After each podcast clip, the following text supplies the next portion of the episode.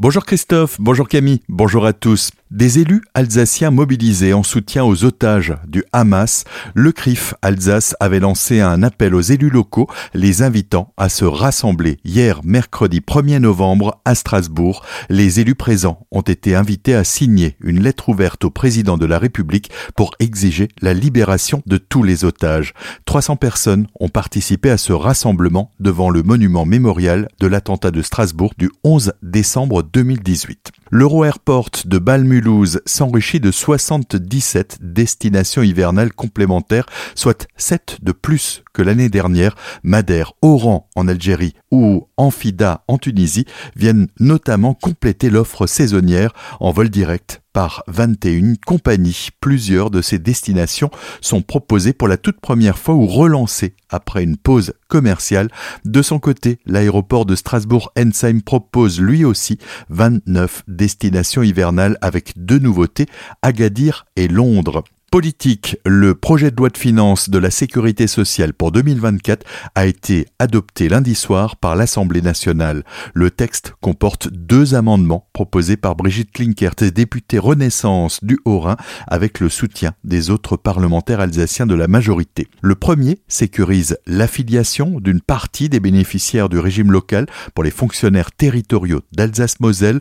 Le second augmente le financement de la prévention pour tous les assurés du régime local à hauteur de 3% des dépenses de prestations au lieu de 0,5% aujourd'hui une colmarienne décorée pour son engagement associatif. Il s'agit de Nathalie Prunier, adjointe au maire de Colmar, qui recevra le 4 novembre prochain l'Ordre national du mérite pour son engagement en faveur de la prise en charge du handicap, notamment de la schizophrénie. À l'approche de l'hiver, les skis vont bientôt ressortir du placard. Pour ceux qui ne sont pas encore équipés ou pour ceux qui souhaitent revendre leur matériel, une bourse au ski est proposée ce week-end par l'association Les Mercredis de Neige de Célesta.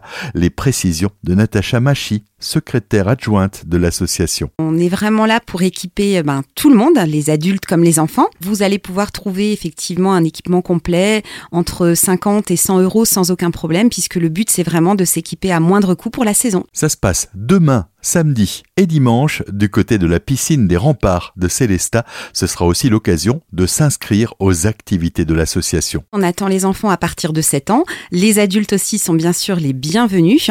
Euh, par contre, c'est vrai qu'on a beaucoup plus d'enfants qui viennent s'inscrire. Ils seront accompagnés par euh, des moniteurs fédéraux en fait qui leur euh, donneront des cours pendant toute la saison. Alors tous les mercredis, on part à 12h30 de Célesta, on va à la station du Schnepfenried, on skie toute la journée. On rentre le soir effectivement euh, en bus retour vers 18h30, 19h. Et pendant les vacances, on sort aussi deux fois. On sort les mercredis et les vendredis et on à temps très nombreux. Des bénévoles sont aussi recherchés par l'association pour accompagner les enfants lors des sorties.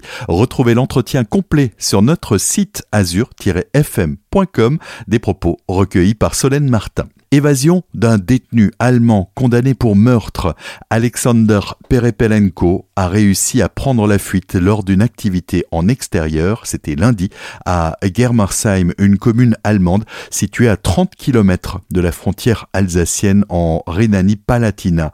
Les autorités allemandes lancent un appel à témoins pour tenter de retrouver la trace de cet homme condamné à la perpétuité pour ce meurtre en 2012. Au moment de son évasion, l'homme qui mesure 1 m 85 et à une calvitie, était vêtu d'un jean, d'un t-shirt noir et de chaussures de sport grises et rouges.